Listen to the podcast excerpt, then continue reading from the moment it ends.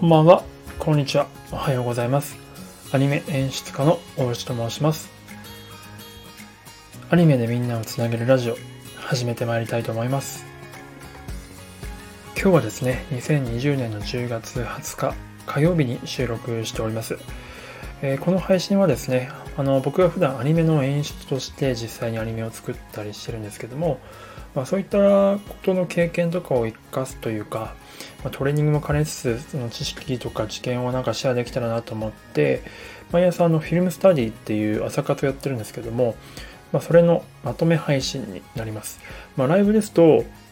40分とか50分かかっちゃうので、まあ、それをギュッとこう圧縮して5分から8分ぐらいに、えー、と要点だけ絞ってあのまとめるというような感じでやっております。えー、でフィルムスタディっていうのはですねどういうものかっていうとあの好きな作品映画作映画作品とか、まあ、アニメ作品とかいろいろあると思うんですけども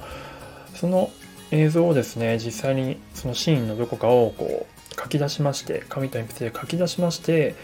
それで実際にその画面をどうやってどういう意図でその映像作家映像監督が映画監督がその画面を作ってるのかみたいなことをこう分析していく自分なりに考察していくっていうような感じです。なのでですねまあちょっと難しい言葉を言うとそんな感じなんですけど、まあ、言ってしまうとまあその監督になりきってみてその監督の気持ちになってみる。でそれで映像を見てみるっていうような感じの、まあ、疑似、まあ、映像映画監督体験ワークショップみたいな感じかなと思っていただけると良いかなと思っております。で、今日の作品はですね、あの、大人の喧嘩、えっ、ー、と、英題で言うと、カーネッジっていうタイトルなんですけども、えー、5、6年前ぐらいですかね、の映画なんですが、あのロマン・ポランスキーっていう、すごい大巨匠の監督の映画です。この時撮った時がもう多分80何歳とかだったと思うんですけどもの映画でなんですけどいやでもおじいちゃんだからといって本当に甘く見たらあかんででしてね日本語おかしいですけどあかんくてですね。とんでもない素晴らしい映画なんですよ。あの映画が素晴らしいというか演出の腕が素晴らしいっていう映画ですねあの、まあ、何が素晴らしいかってことはこの後話していくんですけどもうーんいやこれをやられてしまうと正直本当にお手上げというかもうこのおじいちゃん本当すごいなって言わざるを得ない手腕だなと思いました。まあ、逆に言うと年齢なんて関係ないんだなというふうに思わせてくれる映画にもなってるなとこんなに年を経てもこんなに尖ったキレのある演出をできるのであれば頑張っていきたいなってやっぱ思わせてくれる勇気の出る作品でもありましたね。はい、でまあそのどういったことが素晴らしい点だったかっていうのをまあ話していきますけれども、まあ、一番特筆すべきはこれまあ2組の男女の夫婦の話なんですけど、まあ、子供がまあ喧嘩して子供同士が喧嘩してその仲裁というか解決として親が出張ってきて、まあ、落としどころを探っていくみたいな感じなんですがこれがですねワンシーンワンシチュエーションなんですよあの一つの家の中で全てが映画が全面撮られてるんですね。あのシーンが映らないんです。場所がどこかに映ったりせずに、その家の中だけで全部やり取りされるんですね。それがまず、それでやりきってしまうっていうのがすごいですし、だからほとんど会話劇なわけですよ。だからそれがすごいですし、えーと、しかもそれがですね、ちょうどなんか70分ちょっとぐらいの、とってもこう集中力のあの持続しやすい時間でまとめてくれてるんですよね。いや、この主演が本当に素晴らしくて、まあ、会話劇で、まあ、結構舞台劇っぽい感じなんですね。なんか、と、すごい点としては、の2組の男女が結構こういろいろ会話劇でやり取りするんですけども、あの、誰かが今、会話の主導権を握ってるかとかっていうのが、どんどんどんどん主導権をこう移り変わっていくあ感じの会話劇になってまして、強みを見せてた人が弱みを見せたり、弱みを見せてた人が強い立場になったりで最初は夫婦でタッグ組んでたけどちょっと男女間の話になった時に男同士で組んでたり女同士で組んだりとかあとは誰かが一人孤立したりとかとかどんどんどんどんこう移り変わっていくんですけどそのシチュエーションの移り変わりと移り変わりとともに画面に収まるその人の登場人物の配置とかサイズも結構影響してくるんですよ。立場が弱い人はすごく小さく映ったり立場が強い人はすごく大きく映ったり。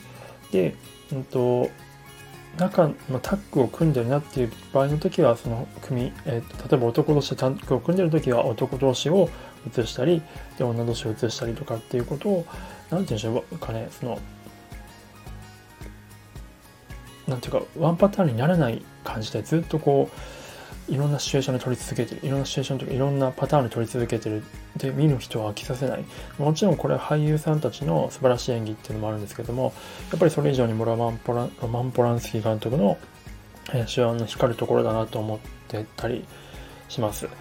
であのフィルムスタディした実際に書き起こしたカットはあの Google フォトのリンクの方にあるのでぜひちょっとご覧いただきたいんですが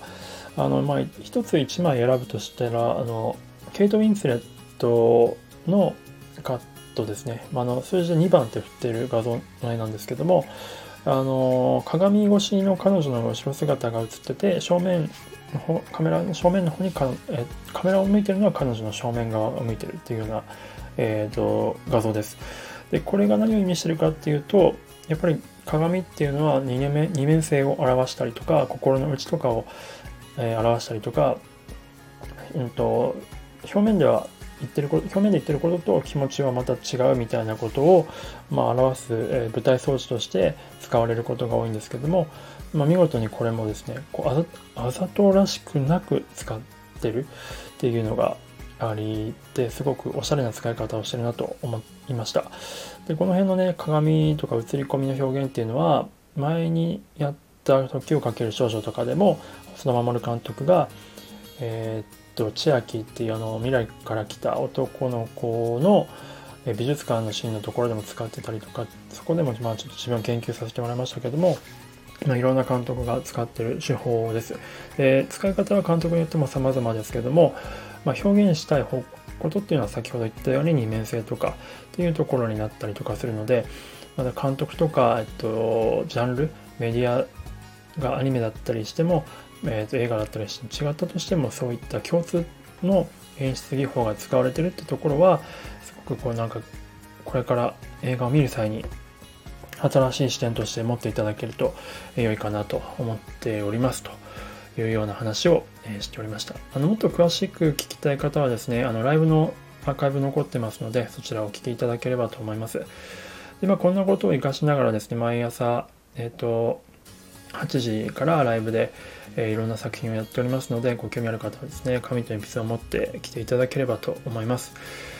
はい。であと、え、ー、と、まあ、この辺の、まあ、応用というか、で、えっ、ー、と、スタンド FM のみんなで一緒にオリジナルアニメを作ろうという企画もやっておりますので、今現在、プロットとかシナリオを作成中という感じなんですけども、もしよければご興味あれば、あの企画書のノートのリンクが僕のプロフィール欄の方にありますので、お読みいただければ幸いです。かなりワクワクした内容になっていると思います。はい、えー、では最後まで聞いていただいてありがとうございました。ちょっと明日やる映画とか作品はまだ決めてないんですけど、これから決めようと思います。はい、では、それではまた明日。おやすみなさい。